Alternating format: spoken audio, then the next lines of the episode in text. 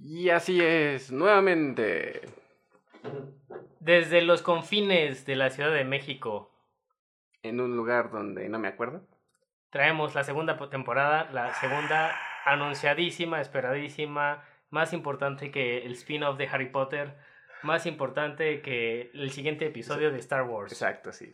Íñigo, ¿qué depara esta nueva temporada? A ver, cuéntanos. Bueno, pues en esta nueva temporada hemos decidido Invitar. No, pero, pero tú, ah, te está hablando alguien, contesta por favor, niño. no, ya.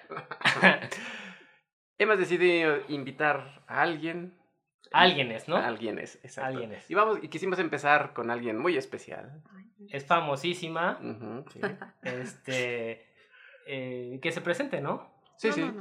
pues tenemos nada más y nada menos. Ah, bueno. Mm, sí. A Paulina Serna. Ella, ¿qué hace o qué? Ella toca la viola da gamba, un instrumento de cuerda que frecuentemente se confunde con un, un violonchelo, ya nos platicaré más acerca de ello. Y, pero también es violinista ¿Ah, moderna, tiene su oscuro pasado. Y pues eh, estudiamos juntos en Holanda, compartimos los tres. Creo que nuestra primera semana vivimos los tres en un cuarto como de cuatro metros cuadrados, ¿no? Sí, a lo mucho, sí, sí. Sí, sí, fue una buena semana, pero bueno, Paulina, muchas gracias por haber aceptado esta invitación a aventarte a hablar. Todavía no sabemos de qué, ni cómo, ni cuándo, pero, pero qué bueno que estás aquí. No, muchas gracias por invitarme. Y pues dinos, Paulina, ¿qué es la viola de gamba o cómo se come o qué hace? La viola de gamba no se come. Eh, es un instrumento de cuerda frotada. Las hay de seis cuerdas y de siete cuerdas. Es un instrumento que tiene trastes.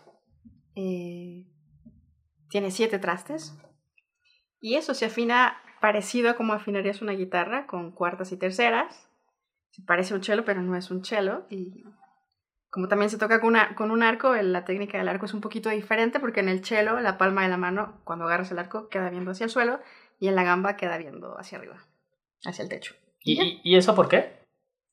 por un lado, porque al tener la mano hacia arriba, tenemos la facilidad de tener el tercer dedo, o sea, el dedo grosero, eh, cerca de las cerdas del arco, y esto nos permite articular directamente sobre las, las cerdas del arco. Eh, articular, para el que no sepa qué es, es como ponerle consonantes a una palabra, ¿no? Ok. Y principalmente por eso y da facilidad para hacer acordes. Y cuéntanos, Paulina, ¿cómo, cómo fue que llegaste a la, a la viola da gamba y cómo fue, que es un poco eh, también uno de los ejes del programa, cómo fue, cómo fue tu experiencia en, en Europa? Tú estudiaste en, en Holanda y en Barcelona, ¿cierto? Ajá. Cuéntanos, ¿cómo llegaste a la gamba? ¿A la gamba? ¿Cómo te fuiste? A la gamba llegué como de, pues de accidente. Realmente, yo estudiaba violín en la Nacional de Música, que ahora es facultad. Eso. Ah. y entonces, pues nada, un día iba yo con mi violín a clase y escuché un sonido que me gustaba mucho y lo fui siguiendo y estaba un chavo estudiando en un pasillo con su viola de gamba. Y ya. Le dije, ¿qué es eso? Y me dijo, una viola de gamba. Me gustó mucho. Y ya. Así fue que la conocí. Me tardé unos años en entrar a estudiar gamba y, y después entré a estudiar en la Nacional de Música. ¿Y, cuándo fue que dijiste, bueno, o sea, yo entiendo que, que, que, siempre has estado como esa dualidad con el violín, pero eh, ¿cuándo fue que le diste un poco más de prioridad a la gamba? ¿O cómo? ¿O simplemente pasó? Pues pasó, sí fue pasando y, como que la vida me fue, me fue diciendo por dónde, no, no fue una decisión que yo tuviera que tomar, se tomó solita. Sí, sí. Y luego cuando te fuiste, ¿por qué decidiste irte y por qué a, a, a, donde estudiaste y no a otro lugar, por ejemplo a Francia o a Inglaterra? Pues no me acuerdo en qué año, estuve en un curso de verano en la Universidad de Connecticut, era, eran las, las clases. El curso se llama Amherst Early Music o algo así. Sí, así se llama. Y, y me di cuenta, bueno, toqué para varios maestros que, que me dijeron que tenía yo potencial, porque yo todavía no acababa de creérmela y entonces ir y que me llegara a tocar gente del fretwork y también estaba un señor que se llama Rainer Sieberling, que es muy famoso. Bueno, me fue muy bien, ¿no? Entonces dije, tal vez sí debería considerar estudiar esto de manera más, más seria, ¿no? Y pues en aquella época, ahora en México ya hay más opciones de, de conocer distintos gambistas, ¿no? Pero en aquella época solo teníamos a una maestra que para mí fue muy buena porque me ayudó mucho. Y este, pero yo iba a los conciertos y decía, yo quiero tocar así. Y, y pues, o sea, me fui dando cuenta que si quería tocar así, o lo más parecido a eso, pues tal vez iba a tener que irme del país, ¿no? Entonces ya en algún momento yo ya había acabado la carrera, ya había acabado todas las materias de la carrera de violín, no me había titulado, pero tuve la oportunidad, ¿no? Como que todo se, se fue conjuntando y dije, pues me aviento y me aventé y me fui. ¿Por qué escogí Holanda? Pues porque eh, cuando yo estaba en formación en la Nacional de Música, las maestras, porque todas eran maestras. de cuando yo, sí, sí, todas las maestras hablaban de Holanda como un lugar maravilloso al que ir, ¿no? Como la famosa meca de la música antigua, ¿no? Sí, ¿Nunca era, escuchaste eso de es la meca? Era así un lugar como casi casi que mítico y de cuento, ¿no? Y dije, no, pues a Holanda. Y me fui y ahí caí y sí. La verdad que, que no me arrepiento de haberme ido a Holanda, ¿no? Ahora que lo veo desde la perspectiva de, del tiempo que ha pasado. ¿Hace cuánto volviste? ¿De Holanda? De Holanda. Bueno, de, de, de Europa, digamos. De Europa hace cuatro años. Okay. Este, ahora que lo veo, creo que fue una muy buena decisión. ¿Por qué en Utrecht? Porque fui a La Haya y era un lugar que a mí, por ejemplo, no, no me pareció muy... Inspirador, tal vez, ¿no? No sé, o sea, yo creo que es una muy buena escuela, pero yo entré y no, no, no sentí lo mismo que entré a, que sentí entrar, entrar a Utrecht, ¿no? Que, que entré y que la conserje Ría, no sé si se acuerdan de ella. Sí, sí, claro. Salió con su gran sonrisa y así de, tú eres Paulina. Y yo, Dios. ¿Pero cómo? ¿Pero cómo sabe? Y es, es, que estamos esperando a una chica que va a hacer examen, que bla, bla, bla. ¿Tú eres? Y yo, sí, sí, yo soy. Ah, pues mira, puedes estudiar en este salón estos días hasta tu examen. Y el día de tu examen tienes apartado un salón dos horas antes para que calientes y estudies. O sea, el ambiente era súper amigable. Eh, y, ese mismo día, el día que hice mi examen de admisión, escuché dos exámenes finales, entre ellos el de Agnieszka, no sé si se acuerdan de la chelista, y, y escuché tocar a mucha gente del conservatorio y me pareció alucinante y además vi que el ambiente era bonito, ¿no? O sea, que había camaradería, que los profesores estaban ahí, ¿no? Porque yo había oído cosas de que había profesores, por ejemplo, en La Haya, y después lo constaté que daban seis clases al año. sí, porque son como que tienen muchos tours, ¿no? Muchos conciertos. sí, sí, son gente que toca súper bien, que son súper famosos, pero por lo mismo están como ausentes, ¿no? Y yo sí pensé, venir tan lejos para tener tan poquitas clases. No. Y en, y en, y en el tiempo que estuve ahí, pude escuchar al que fue luego mi profesor tocar, lo escuché en vivo y dije, yo quiero tocar como él, ¿no? Y, y ya, o sea, la decisión no me costó ningún trabajo tomarla, dije, aquí me quedo. Y la verdad, yo sí sigo creyendo que fue la mejor de las decisiones, hacer las cosas como las hice, ¿no? Y así fue. Muy bien. ¿Y de ahí de Holanda? De ahí de Holanda tuve ahí un periodo de unos meses en, en México. Eh, Había que comer tamales, ¿verdad? Había que comer tamales. Ya los tamales holandeses ya no. Todavía no existían los tamales del de Claro que sí. Claro que sí, yo una vez los llevé y fueron felices comiendo tamales allá. Changos, hay que borrar eso, como que felices comiendo tamales de... Bueno, después de estar tanto tiempo lejos. Sí, sí. En fin, eh, y después me fui a Barcelona a un, a una, a un máster que, que dan la Universidad Autónoma de Barcelona y la Escuela Superior de Música de Cataluña de manera conjunta. Y ahí caí mucho por, por el sistema, ¿no? Era tener clases con muchos profesores de los que yo había leído muchísimo y a los que yo de cierta manera admiraba y sobre todo el profesor de Gamba me, llamaba muchísimo la atención, ¿no? Emanuel Balsá. Y pues así fue y me divertí mucho allá también. Y es muy diferente, tú dirías que, o sea, que, que sí hay una, una manera de ver la música diferente del, del, entre Holanda, entre los maestros holandeses y los maestros, obviamente en, en, Holanda hay maestros que no son holandeses, ¿no? Pero esta escuela y la escuela de, de, Barcelona, tal vez la escuela que yo diría que es como un poco eh, salida de Jordi Sabal, ¿no? Esta idea de eh, 2021, o esto me lo estoy imaginando yo. Mm, lo que pasa en Barcelona, lo que yo me di cuenta es que también tienen una base de maestros que viaja muchísimo. ¿No? Entonces, no creo que haya un sonido unificado Porque, por ejemplo, mi maestro de gamba venía de París cada dos semanas a darnos clase, ¿no? Y de la misma manera venían maestros de toda Europa. Por ejemplo, Memelsdorf viajaba de, Suiza a darnos clase cada determinado tiempo. Yo más bien lo que creo es que eh, en Holanda sí existe eh, una, una concepción del sonido. Yo me di cuenta, ¿no? Y en Barcelona yo no me di cuenta que entre los músicos españoles existiera una concepción como muy estándar de, del sonido que se buscaba, ¿no? Eso sí me di cuenta, ¿no? Entonces te podías dar cuenta, ah, este es alumno de tal porque toca así, ah, este es alumno de tal porque toca de cierta manera, ¿no? Y, y yo sentía, ¿no? Que en Holanda era una cosa como un poco más homogénea, ¿no? Guardando todas las diferencias, porque sí te puedes dar cuenta que hay maestros que, o, o, ciertas maneras de tocar, pero el sonido holandés es uno, ¿no? De la misma manera que oyes músicos franceses y te das cuenta que, son músicos franceses.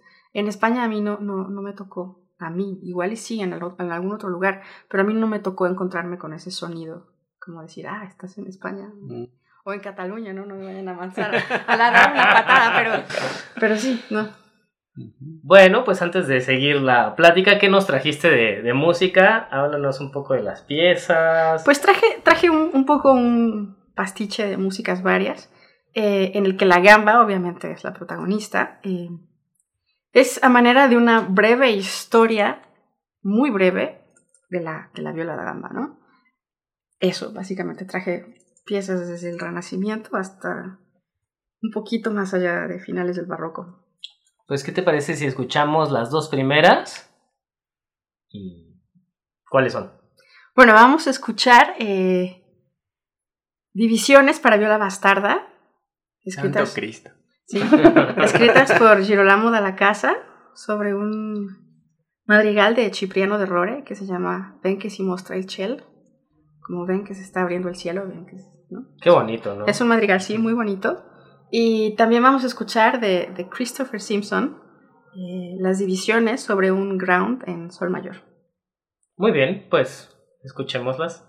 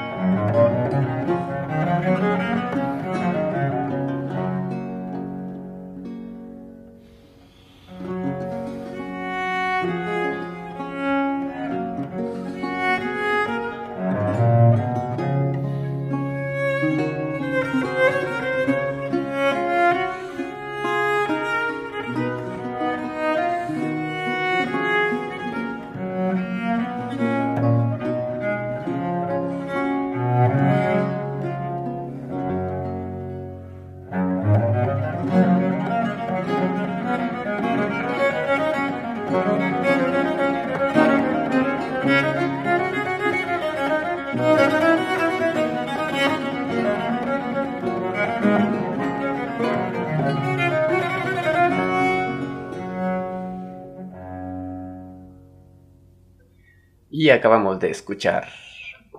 Eh, unas divisiones de Girolamo de la Casa en su vero modo de Diminución. publicado. ¿Qué años son? ¿Como de 1580 y tantos? ¿1600? Sí, sí, en realidad escogí este ejemplo porque no sé si las personas que nos escuchan han escuchado estos términos tan famosos. Sí, que a mí cuando, cuando empezaba, cuando empezaba, inteligente y conocedor. cuando empezaba a tocar la gamba me hacían muchas bolas, ¿no? Porque leías The Division Viol y leías La Viola Bastarda, ¿no? Y leías este, The Lira Viol. ¿qué, qué es eso? O sea, llega un momento en el que sí te imaginas que son instrumentos distintos, ¿no? Pero una división a la bastarda es básicamente una manera de hacer divisiones. Eh, solo si sabemos, y para recordar un poco que el origen de la música instrumental, para la gamba y para muchos otros, viene mucho de, de- de la polifonía vocal del Renacimiento, ¿no? Entonces era una práctica muy común hacer divisiones sobre una voz. ¿Qué es dividir? Básicamente si tienes una nota, un sol, imaginemos que dura ocho tiempos, la divides entre varias otras notas que duran menos tiempo, ¿no? Un cuarto de tiempo, un dieciséisavo de tiempo, lo que sea. Y, y era una práctica muy común hacer esto, ¿no? Porque la gente que doblaba la polifonía de las voces en algún momento se aburrió y empezó a hacer divisiones, ¿no? Y llegó el momento en el que empecé a hacer divisiones sobre una sola voz, como la soprano o el tenor o el bajo. Se hacían divisiones sobre todas las voces, o sea que la persona que estaba tocando la división en algún momento tocaba la voz del bajo, en otro momento andaba entre la contralto y el tenor y de repente andaba flotando en las alturas sobre la soprano. Y, y a esta práctica se le conoce como hacer divisiones a la bastarda, ¿no? Y, y la viola da gamba fue el instrumento rey, ahí sí no me estoy dando guayabazos en vano, porque hasta los tratadistas de la época dicen que aunque las arpas, los, los teclados podrían haber hecho divisiones a la bastarda, que ningún instrumento lo hacía de manera tan bella y tan, tan acercada a la voz como, como lo hacía la gamba, ¿no? Traje a Girolamo de la casa porque es el primer tratadista que hacia 1583 eh, describe el término, ¿no? Viola bastarda. Y es una cosa muy bonita. Este madrigal es precioso. Y, y si se dieron cuenta, las divisiones tocadas por mi primer maestro, Josh Cheatham, suenan bien bonitas. Pues es, es- es, eh, la- yo creo que la viola da gama tiene algo como muy especial en el sentido de que te llega muy fácilmente a las emociones, ¿no? No sé, o sea, siento, siento que e, es, es un poco sensible en el sentido de que que no es como un violín que puede tener como mucha fuerza, o sea, aunque no, sé si la gamba pueda tener tanta fuerza, de todas maneras siempre es como algo muy, muy directo, no sé, en, en, la metafísica de la gamba creo que siempre puedes ponerte como sensible si escuchas una gamba. Bueno, yo qué te puedo decir, y, y, y, dejé de tocar el violín durante casi dos años, bueno, como durante como un año, ¿no? Por, por tocar sobre la gamba. Sí, es es un instrumento muy especial con una resonancia que no le conozco a ningún otro instrumento. Y creo que es eso, ¿no? Exacto. Lo que la vuelve tan mágica. Y esta posibilidad de, de, combinar, ya lo, ya lo decía, mucha gente lo dijo, ¿no? Incluso por ahí el famosísimo Maran Maré tiene una pieza que se llama Las voces humanas, ¿no? Que representan precisamente el rango de todas las tesituras de la voz, cómo pueden representarse en un instrumento que para tratadistas de la época, por ejemplo, Maran, Mer eh, sí, Maran Mersenne dice que la viola de gamba es todos los instrumentos el que mejor puede imitar a la voz humana, ¿no? Y creo que por eso como nos podemos identificar con esto, es que nos pega tanto, ¿no? Sí. Yo creo. ¿Tú qué piensas, de Diego? ¿Te gustan las gambas? Sí, me gustan las gambas. Las tapas, ¿no? Sí, la tortilla, ¿no? Este, ah, bueno, ¿tú, tú que viviste una, porque no es lo mismo una gamba que una... O sea, la gamba es un tipo de camarón también en, en Barcelona, ¿no? Pero hay otro tipo de camarón que no es el... No hay como varios tipos. Hay varios tipos, pero no me sé los nombres. pero sí, si vas al súper, sí dice gambas. Y son, son como grandes. Ok, igual es un camarón grande, ¿no? Sí. Pero ¿por qué se llama viola da gamba? ¿Por qué gamba? Ah, bueno, gamba en italiano eh, quiere decir pierna. Entonces la viola se sostiene entre las piernas y por eso se dice viola da gamba, ¿no? En oposición a las violas que, que veríamos, por ejemplo, hoy en las orquestas, que en esta época bueno, un poquito antes, finales de la Edad Media, principios del Renacimiento, todavía no existía esta categorización, ¿no? Violín, viola, tal, tal. Solo había un grupo de violines o de violas y, se tocaban en el brazo. Si se tocaban sobre el brazo, como los violines modernos, eran una viola de abracho y si se tocaban entre las piernas, era una viola de gamba. Una viola de pierna. Ándale, exactamente. Bueno. Sí, yo, yo esperaba que fuera algo más, este, más sustancioso. Más, sustancioso, así como los camarones. no. Y ya, solo mencionar que el segundo track que oímos, en la división, el Simpson. Eh, en, en, Inglaterra, eh, bueno, la viola, para, para, hacer una historia corta, se originó en algún lugar de España en algún momento de la segunda mitad del siglo XV. ¿no? Eh, con la llegada en 1492 de, de, Alejandro VI al papado en Roma, los, los los Borgia, por si no sabe la gente que se imagina que son italianos, en realidad eran, eran catalanes. Ah. Eran catalanes, ¿no? Entonces, en la región de Valencia, que quien sepa está muy cerca a Cataluña, la viola era súper popular. Entonces, si tú tienes un papá catalán que ahora está en Roma, obviamente la música de sus tierras iba a empezar a permear un poco en Italia. En Italia se volvió súper famosa la viola. le, hicieron algunas modificaciones, le hicieron un puente curvo, ¿no? Entonces podías tocar solo una cuerda a la vez. Y esto le dio muchísimas posibilidades a, la, gamba, ¿no? entonces, de, estar en, en, Roma, se volvió muy famosa, brincó a Venecia, donde se construyeron gambas de muchos tipos, y luego brincó los Alpes y llegó a Alemania, pero en una de esas fue a dar a la corte de los Tudor, ¿no? En Inglaterra la viola fue, fue un instrumento que gustó mucho y, y bueno, se desarrollaron distintas maneras de tocarla, ¿no? Una de ellas se llama Division Viol, que eh, es una otra manera ¿no? de tocar la viola, parecida a lo anterior, que es hacer divisiones. Aquí lo diferente era que si podíamos escuchar el, el primer track, que era un madrigal, que se iba, sobre el que se iban haciendo las divisiones, en, en, la pieza que escuchamos, en las divisiones sobre el ground en sol mayor, eh, las divisiones se hacen sobre un patrón armónico, ¿no? que en este caso tiene un ritmo, ¿no? Entonces es un patrón rítmico armónico, pero lo que predomina es la armonía y, a eso se le conocía hacer divisions upon a ground, ¿no? Como el green sleeves que todo el mundo conoce. Como la folia, ¿no? ¿Cómo? ¿Qué escenas de Navidad? También, también, Sí, algo parecido a la folia, ¿no? Mm. se fue. Y oye, y por ejemplo, de hablando de la terminología o del nombre que se le, denominación que se le da a la gamba, este, um, yo recuerdo un disco de Zaval, ¿no? Que de, por ejemplo, de estos instrumentos, ¿no? Que hasta creo que hay un libro que se llama, ¿no? Los instrumentos esotéricos de Vivaldi, ¿no? Así, este, porque Vivaldi pone un concierto para, o sí, en, sus conciertos para varios instrumentos, eh, hay unos marcados este, que dice viola, viola inglesa. Es esta viola. O sea, en la época la gente no sabía de dónde se había originado la cosa. No eran tan y tocar, Y tocar viola la inglesa era tocar una viola da gamba, ¿no? Entre las piernas. Es chistoso porque en realidad la viola saltó de Italia a través de músicos judíos, curiosamente, a la corte de los Tudor. O sea, las primeras referencias que tenemos a, música para violas en la corte de los Tudores es que llegó un grupo de, músicos de judíos sefaradís y, y ellos fueron los encargados de de volver aficionados a los ingleses a, la música de la viola, ¿no? Cuando Enrique VIII murió, tenía en su inventario no sé cuántas violas porque le encantaban. Y unas tantas flautas también, he de decir. Sí, bueno. pero ahí estamos hablando de la viola. Bueno, sí, está bien, está bien. Sí, sí. Entonces. Pues es. es... A, a, mí me gusta esto porque de alguna manera lo, comentábamos en el último capítulo de la eh, temporada anterior, que la flauta desapareció en contra del traverso. Ajá. Y que yo decía un poco que también, que no sé si sea cierto, pero qué bueno que estás aquí para ilustrarnos que el violonchelo de alguna manera había reemplazado, obviamente un violonchelo no, ya que estás como adentro del medio es abismalmente diferente a una gamba, ¿no?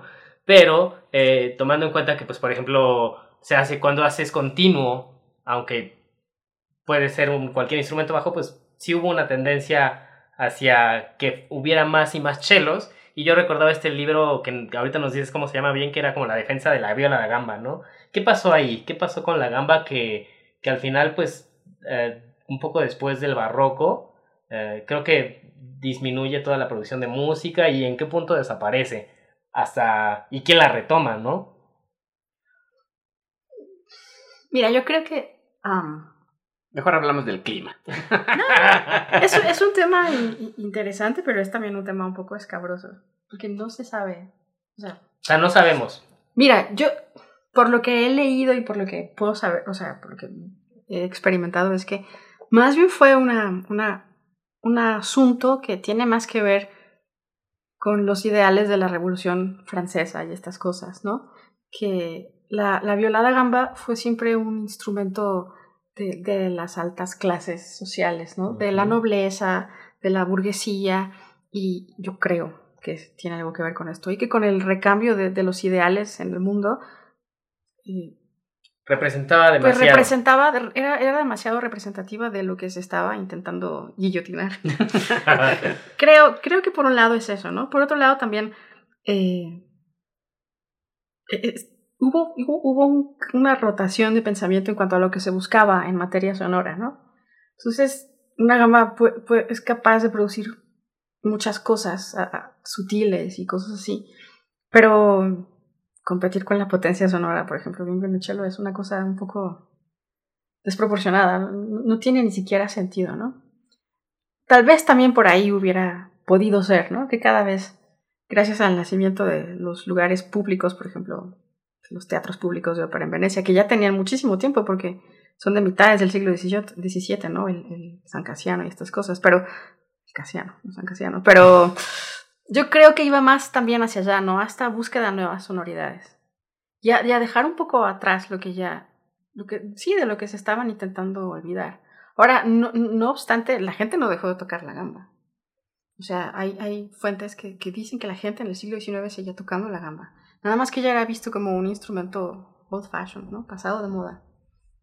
¿Cuál, cuál, es la última obra o, el último compositor que dijeras, este fue el último compositor que, o gambista que, que sabemos? Que sabemos. Mm, pues hay varios. Está Carl Friedrich Abel, por ejemplo, que vivió, nació en, en, algún lugar de Alemania y murió en Inglaterra, en Londres, ¿no? Por ejemplo, él. Ok. Y sí, ¿Y eso em, en qué año dijiste? ¿Más o menos? Ahorita te digo en qué año se murió.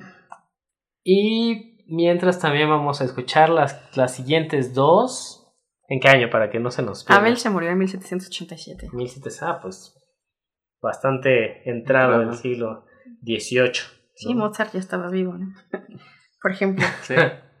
Bueno, pues, ¿qué, ¿cuáles son las otras, las siguientes dos piezas que veo que debe ser como Porcel y mm, Hume? ¿No traj- trajiste Hume? Sí, traje Hume, am, que es la segunda de las piezas Ah. que vamos a escuchar ahora. Ok. Una pieza muy bonita, en una distinta manera de tocar la viola, que se llama The Lira Viol, ¿no?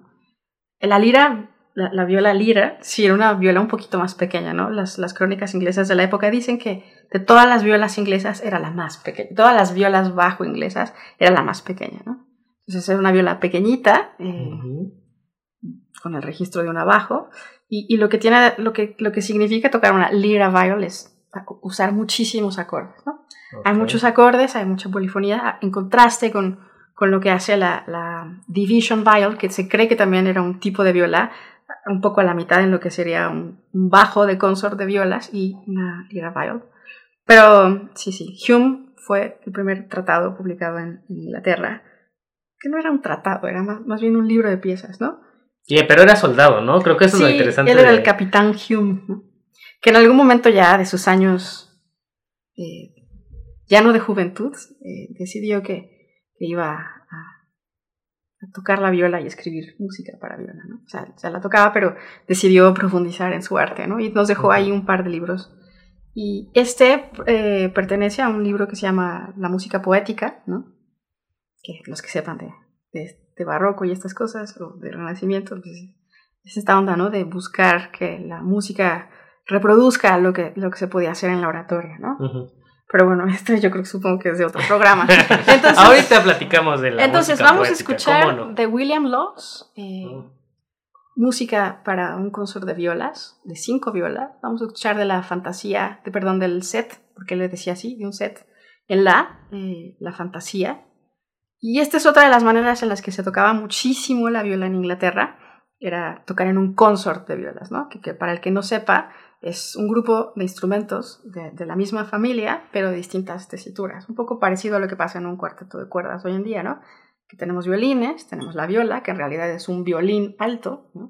En algún momento hubo violines tenor, pero desaparecieron porque eran muy grandes, un poco incómodos y no tan eh, útiles. Y, y el cello, ¿no? Que en realidad era un bajo de violón, de violín. Entonces, el consort de gambas es un grupo de gambas de distintas tesituras y en Inglaterra se volvió particularmente popular, ¿no? Se sabe que en algún momento eh, era parte del currículum de la gente en las escuelas catedralicias estudiar gamba y eso hizo que por toda Inglaterra se, volviera súper popular. Y ya, entrado el siglo XVII, la gente en sus casas tenían, ellos decían viol chest, ¿no? O sea, un, Como un set, ¿no? un set de Sí, violas. sí. Y entonces hay, la iconografía de la época nos muestra familias enteras. O sea, es como si en el cumpleaños de tu mamá, o sea, dijeran, ay, pues vamos a sacar las violas y vamos a, a tocar, ¿no? Era como... Sí, o en la carne asada del domingo, que conociendo el clima londinense, era dos días al año. No, pero sí, la gente tocaba mucho la viola. Ahora, William Laws es así como de los últimos... Sí, llevó, llevó el arte de hacer música para consort a... Otro Lo van, lo van a escuchar, ¿no? A otro nivel, es música muy bonita y a mí me gusta mucho, por eso lo traje. Bueno, pues Escuchemos. escuchemos.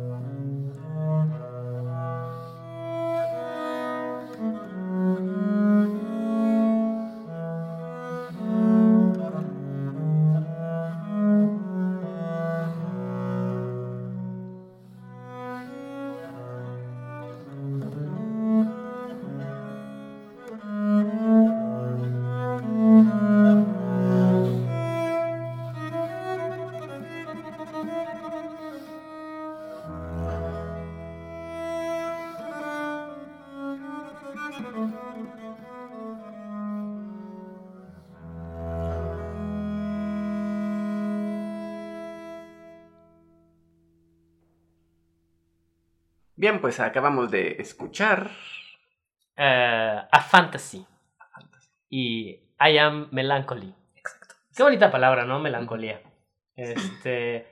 Pero bueno, eh, creo que no tú, es raro que encuentres una viola da gamba en, en México, ¿no? O sea, como, no es un instrumento que, que, se programe así que digas, ah, sí, voy a, quiero, quiero escuchar este fin de semana una, una viola da gamba, este, voy a ir a tal, ¿no?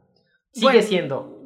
Felizmente cada vez, al menos aquí en la Ciudad de México, creo que cada vez más es más probable, ¿no? Encontrarte. yo me acuerdo cuando yo estudiaba en la Nacional de Música, bueno, ahora facultad. Yo, yo, le, voy, yo le, voy, a seguir diciendo nacional. Eh, era, era, eso sí era verdaderamente difícil. ¿no? Y no me imagino cuando nadie había venido a tocar la gamba en México, cómo era aquello, ¿no? Pero ahora yo creo que cada vez va siendo más fácil encontrar una viola. Ahora, si quieres tener una, eso sí es una pachanga porque la tienes que mandar a hacer con algún constructor. Yo le recomiendo a la gente que fuera de México, ¿no? eso sí es difícil, adquirir una violita. Pues ah, vamos, ya, ya se nos está juntando el tiempo, entonces, ¿qué te parece si nos cuentas un poquito como eh, mm, si alguien quiere empezar a aprender viola en México, ¿qué, qué le sugieres? Y te, te, invitamos al siguiente para que nos termines de contar la historia de la viola da gamba. Y pues eso. Si alguien quiere estudiar, básicamente, tiene que. Yo les recomiendo buscar una viola. ¿En dónde? Así, para súper pragmático. Amazon, eh, Facebook. No, no, hay una página en internet que se llama violadagamba.com, creo que se llama. y es un. Sí, así creo que se llama. Eh, y si no lo checo para el próximo programa, les bien. Hay un constructor que se llama Charlie Ogle que hace unas violas muy buenas y baratas para, para empezar. ¿No son así de triple y varios? No, no, no, son buenas violas. Suenan mm. bien y son aguantadoras. Y es más, si, si te avientas, te vende el kit, estuche, arco, viola y afinador. Ya, para que vayas bien armado. Sí, sí, y bueno, la siguiente es pues, buscarse un maestro, ¿no? Yo creo que es lo mejor. este, tú das clases, ¿no? Sí, yo doy clases. muy bien, hay que sacar el comercial, obviamente. Sí, claro, claro. Yo doy clases en el Conservatorio Nacional de Música, en la Academia de Arte de Florencia y en la sala de mi casa. Para quien guste. Y también, bueno, pues en la facultad ya he sabido que también hay. Que también, que, que, que creo que podemos hablar un poco más de la realidad mexicana en el próximo programa. Me parece perfecto. Este tenemos una tradición aquí, tú también que estudiaste en Holanda, eh, que, eh, al, final, al final decimos una frase en holandés, entonces... Para que, para que todos vayamos aprendiendo. Holandés poquito a poco. ¿Cuál fue de las frases que, que, más te gustaron y que... Porque tú hablas más o menos holandés, ¿no? Sí, yo no sé si es una, no es una frase, es una palabra que una me palabra. Pues, ¿Cómo es? Enséñanoslas a, a todos. Es alejad. Ok, ¿y eso qué es? ¿Quién sabe cómo definirlo? Es como una felicidad los gringos le dicen bliss, ¿no? Es como una felicidad. Es como la idea de que estás en tu casa mientras está nevando y estás con la chimenea, ¿no? Y con tus Pero estás verdaderamente estás feliz, o sea, no hay nada que altere esta felicidad. Muy bien, entonces la palabra del día de hoy es eh, height. Y pues eh, le seguimos, ¿no? Nos le seguimos. Bueno, pues súper, nos vemos la próxima. gracias. Louis.